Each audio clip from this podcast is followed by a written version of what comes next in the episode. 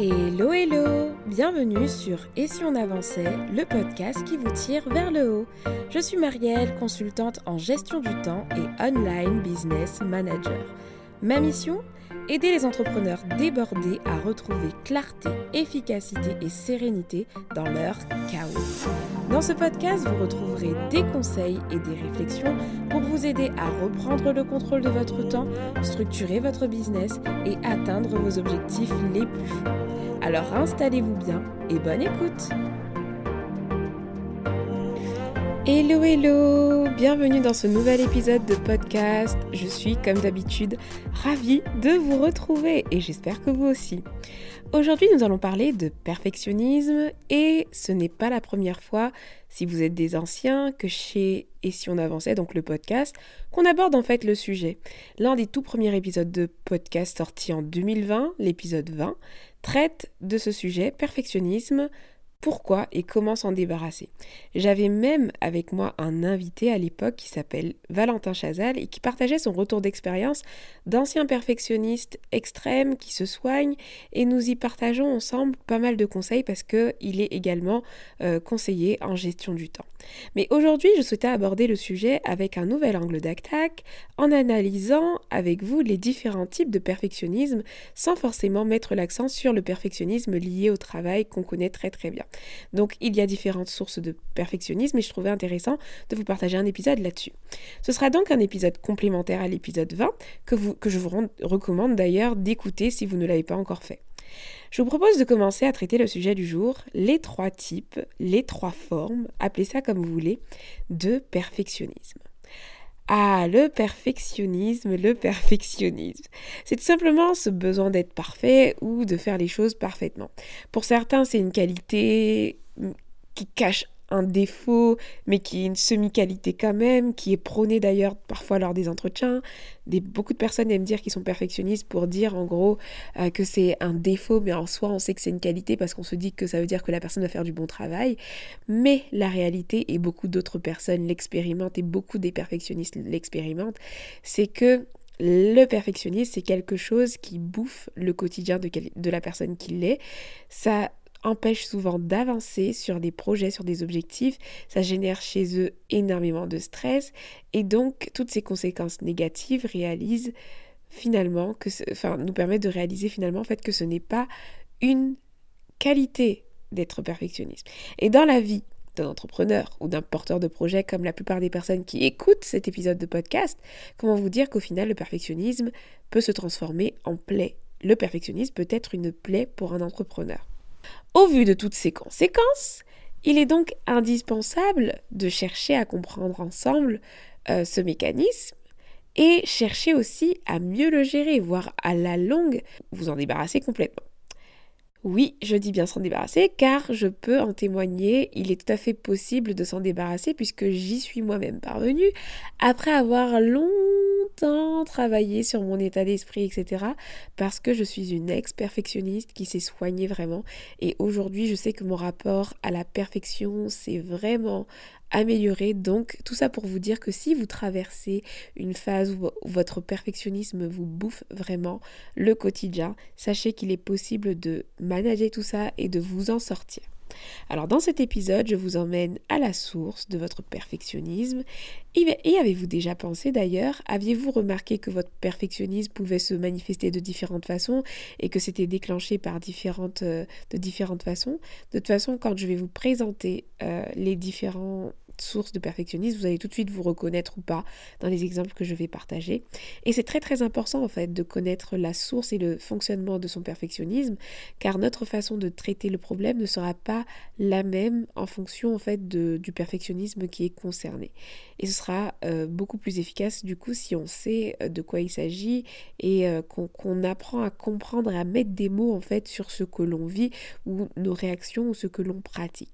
Par exemple, je pense que cela ne vous viendrait pas à l'esprit de prendre un doliprane si vous souffrez de vomissements et de nausées. Non, nous sommes d'accord. Vous allez plutôt opter vers, sur, pour des médicaments ou des, solutions d'homéopathie qui vont être liées aux nausées et aux vomissements parce que sinon l'action ciblée euh, du doliprane ne vous aidera en rien. Eh bien, en comprenant le fonctionnement et la source de nos problématiques, donc quelles que soient les problématiques, aujourd'hui je vous parle de perfectionnisme, mais ça marche pour tout. Bah, c'est très très important selon moi d'apprendre à analyser les choses pour pouvoir se donner un traitement euh, beaucoup plus efficace et euh, finir par guérir plus facilement. Alors sans plus attendre, partons à la découverte de nos trois types de perfectionnisme.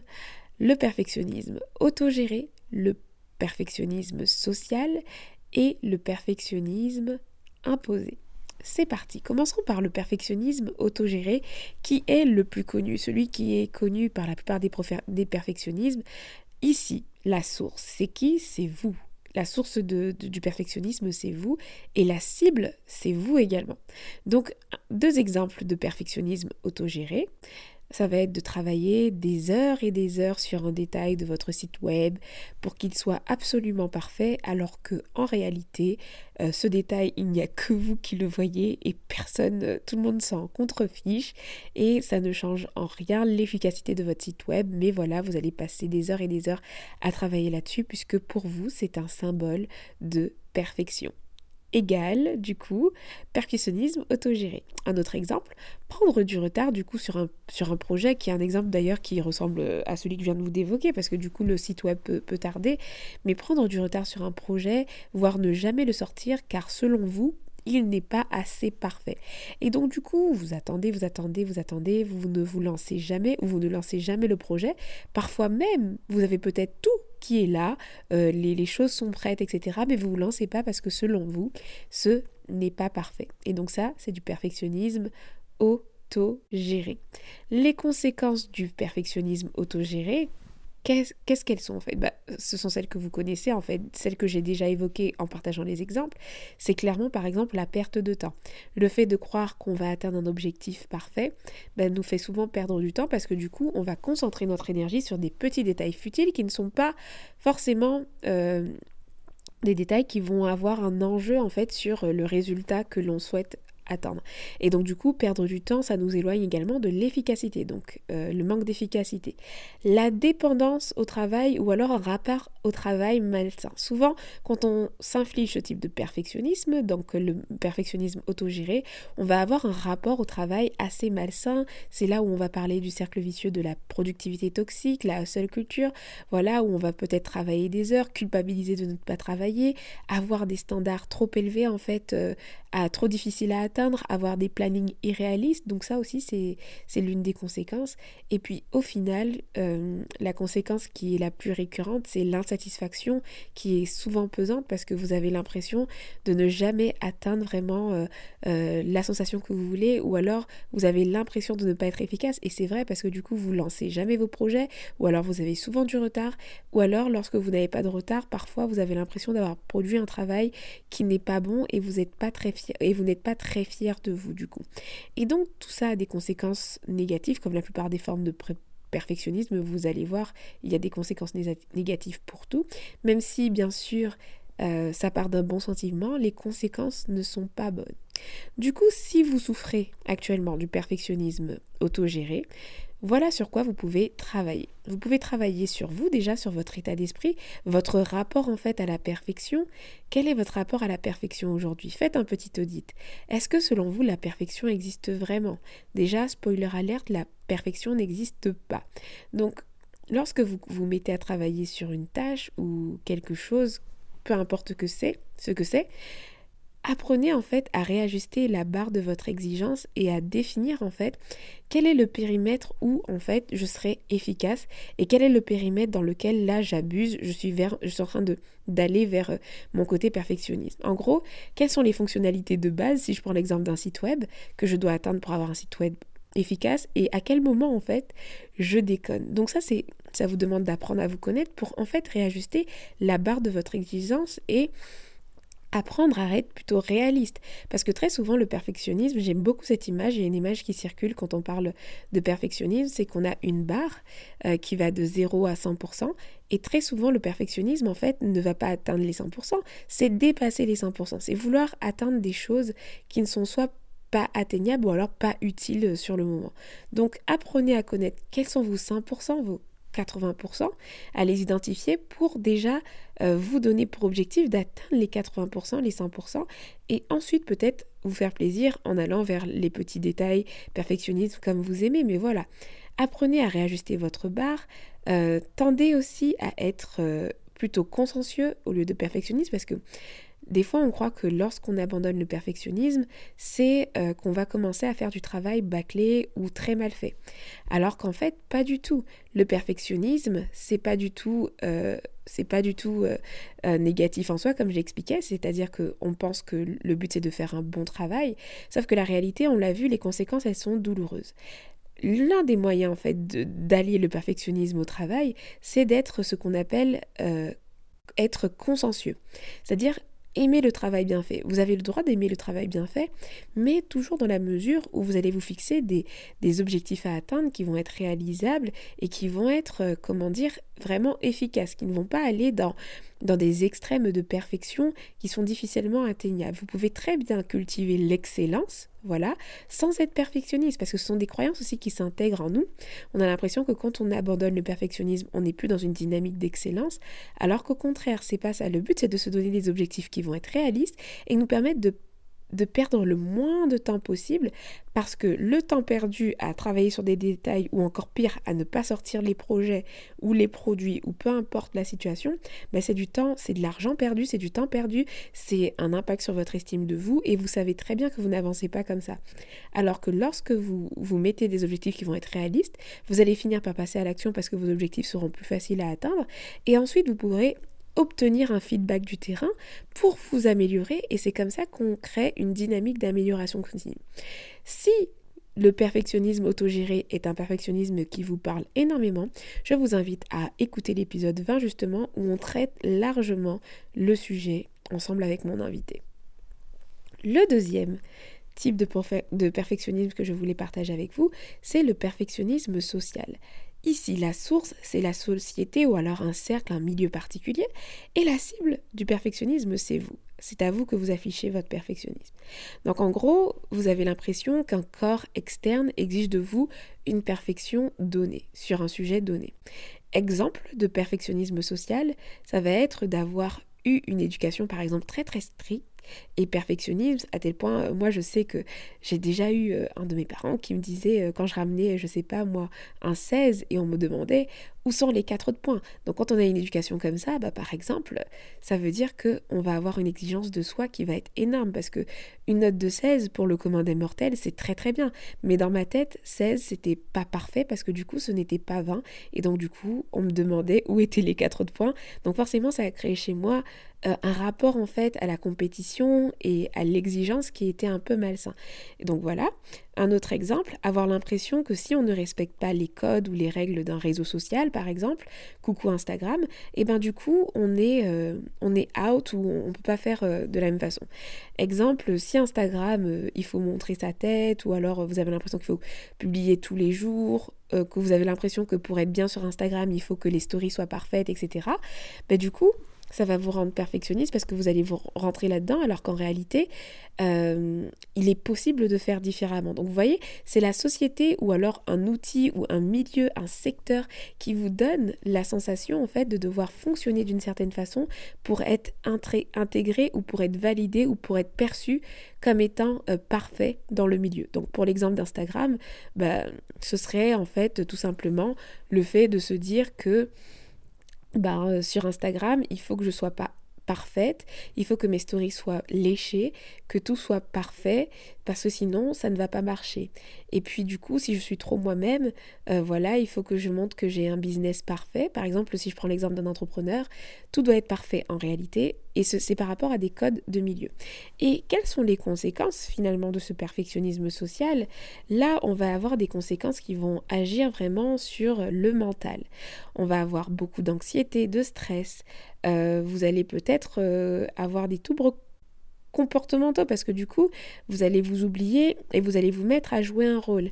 Si avoir euh, des petits déjeuners parfaits ou un quotidien parfait euh, à la, avec des décorations parfaites chez vous, ce n'est pas votre délire, vous allez commencer à vous faire euh, des sueurs froides, à vouloir créer un univers super beau, super, super esthétique et tout, alors que c'est pas vous du tout.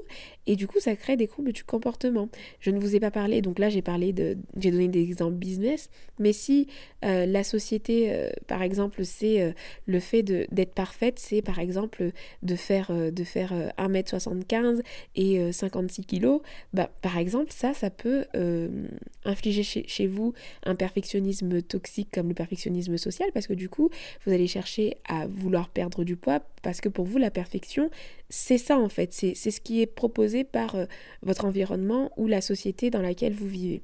Et résultat, ça peut créer des troubles du comportement, par exemple des troubles alimentaires, etc., de l'anxiété, du stress, de la dépression, un désalignement complet parce que vous ne vous retrouvez plus, ça ne vous ressemble pas et vous vous perdez en fait dans tout ça parce que l'exercice de, de ce perfectionnisme-là, il ne vient pas de vous, en fait, c'est pas vous qui vous l'imposez, mais vous avez, vous avez encore euh, c'est encore plus dur en fait que le perfectionnisme autogéré parce que du coup la source elle est externe et donc la pression peut être plus lourde et c'est pour ça que l'impact mental est plus, euh, est plus fort en fait pour ce type de perfectionnisme.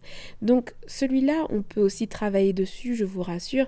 Et je tenais je trouvais que c'était important d'en parler parce que des fois, euh, parmi mes clients, je vois beaucoup de, ou alors même mes amis entrepreneurs, j'ai souvent des, des, échanges avec eux et je me rends compte que c'est un problème qui est très souvent vécu.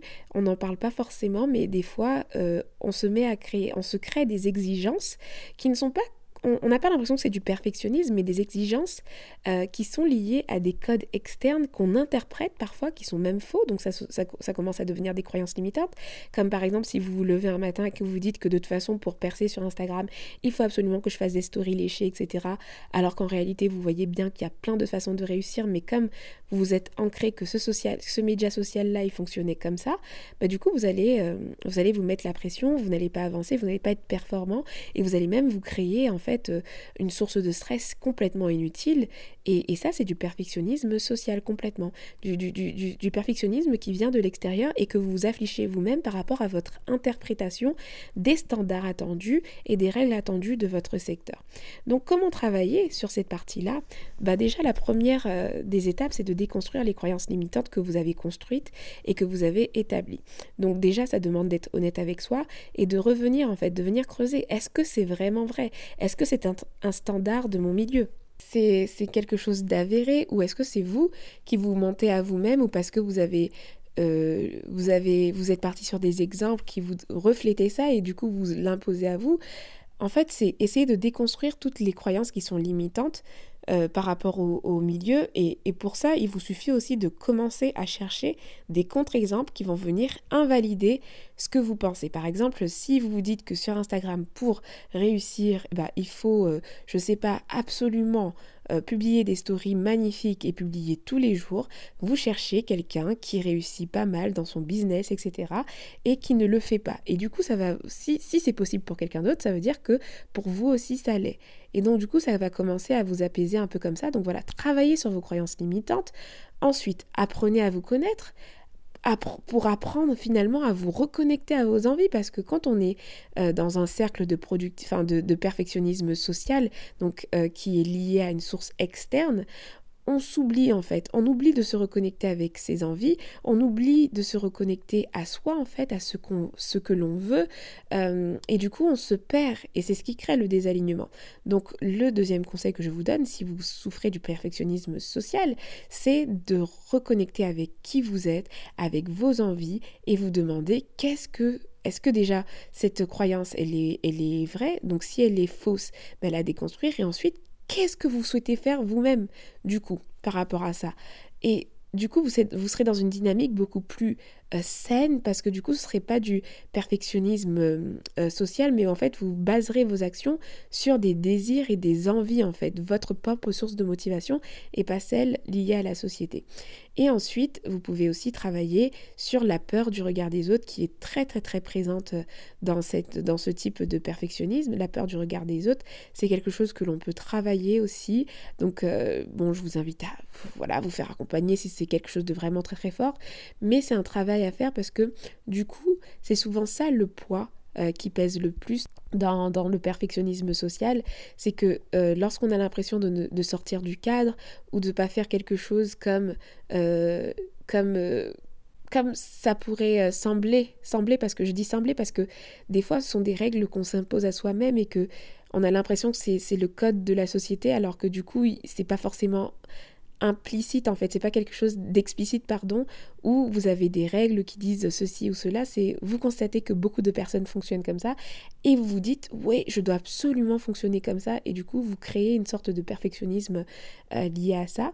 Et donc euh, vraiment travailler sur la peur du regard des autres parce que peut-être que c'est ça aussi qui vous aidera à vous libérer de ce type de perfectionnisme et à apprendre à être vraiment vous, pleinement vous, et à faire vos choix, euh, voilà, euh, délibérément, et à plus chercher à atteindre en fait euh, une exigence qui n'est pas de vous d'ailleurs et qui en plus est déconnectée de vos attentes et de vos envies. Voilà, et puis on va terminer du coup avec le perfectionnisme qui est imposé. Donc c'est celui dans la source, c'est vous, mais du coup la cible, sont les autres. Et cette, euh, ce perfectionnisme, il est tout à fait euh, connecté au premier, hein, l'autogéré, sauf qu'en fait, vous l'appliquez euh, aux autres, malheureusement. Exemple, avoir du mal à travailler en équipe car vous avez des exigences de perfection envers les autres. Donc typiquement, l'entrepreneur, le porteur de projet qui porte un énorme projet seul et qui, euh, voilà, qui refuse de recruter un ou une assistante ou qui refuse de collaborer, de déléguer certaines choses parce qu'il a l'impression, il a l'impression que si c'est pas fait par lui, ce sera, ce sera pas fait ou alors euh, lorsqu'il recrute quelqu'un, euh, au moins de petits détails, il, euh, il, il, il, enflamme la personne sur des coups de, de, manque de professionnalisme ou alors que c'est la catastrophe, alors que parfois ce sont sur des petits détails. Donc voilà, ça c'est très toxique, hein, le perfectionnisme imposé.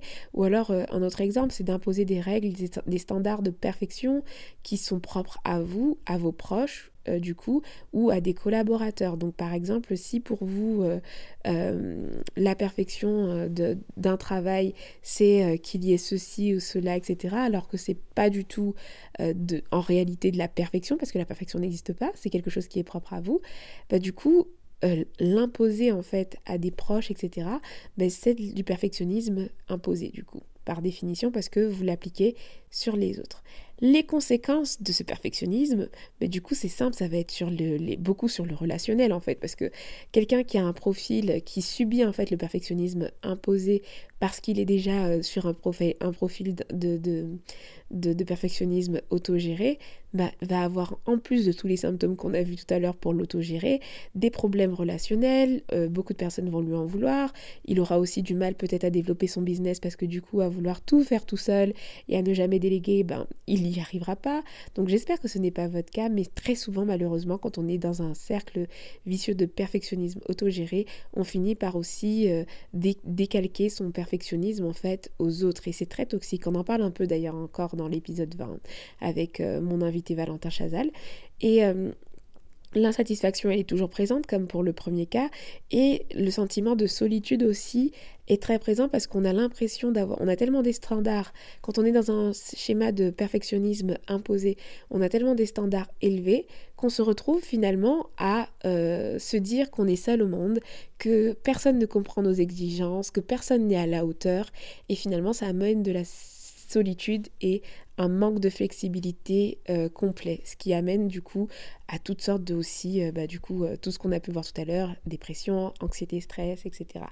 Donc sur quoi travailler? Ben, Ici, on va retrouver les mêmes leviers d'action hein, qui, sont pour l'autogéré, parce qu'une fois qu'on guérit du perfectionnisme autogéré, donc que l'on s'applique à soi, ben, on va pas vouloir après être exigeant forcément avec les autres, avec un perfectionnisme démesuré. Donc du coup, on travaille sur son état d'esprit, on travaille son rapport à la perfection pour réajuster la fameuse barre des exigences et ramener cette barre à des objectifs qui sont réalistes, on apprend à être flexible, les gens ont droit à l'erreur, ils peuvent s'améliorer, tout n'est pas parfait du premier coup, et d'ailleurs la perfection n'existe pas, je le répète. Donc voilà, le but c'est de tendre vers du travail bien fait, mais pas du travail parfait, parce que le parfait déjà n'existe pas, et vraiment être dans une démarche d'amélioration continue, c'est-à-dire qu'on fait, on se fait des objectifs réalistes, ensuite on réajuste, et etc. etc. Et encore une fois, je vous recommande du coup l'épisode 20 pour aller plus loin sur ce sujet-là. Et c'est donc le dernier type, je ne sais pas si ça vous a parlé, mais en gros, il existe donc trois types de perfectionnisme qui ont un mécanisme différent parce que le déclencheur n'est pas le même et la source n'est pas la source et la cible voilà diffèrent et donc euh, les conséquences sont différentes et les manières aussi de travailler dessus sont différentes même si effectivement de très, très souvent, le perfectionnisme autogéré euh, provoque ensuite le perfectionnisme imposé, mais pas dans tous les cas mais euh, quand même, dans, beaucoup de cas de figure, ça, ça arrive.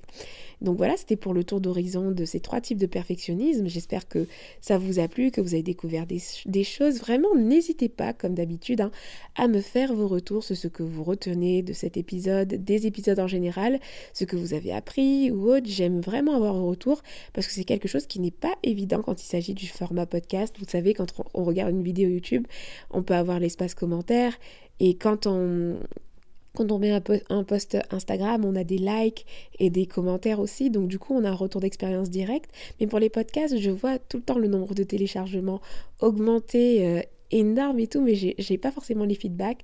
Alors que ce soit un petit message sur Instagram, euh, un mail, ou alors, euh, vous profitez justement de me faire un retour en, laissant une note et un avis sur la plateforme sur laquelle vous écoutez, bah let's go quoi, n'hésitez pas, ça me fera plaisir et c'est toujours intéressant d'avoir vos retours, d'avoir vos déclics et même votre avis sur les sujets que j'aborde. Sur ce, nous voilà à la fin de cet épisode. Je vous dis merci de m'avoir écouté jusqu'ici et je vous donne rendez-vous euh, très prochainement pour le prochain épisode. Ciao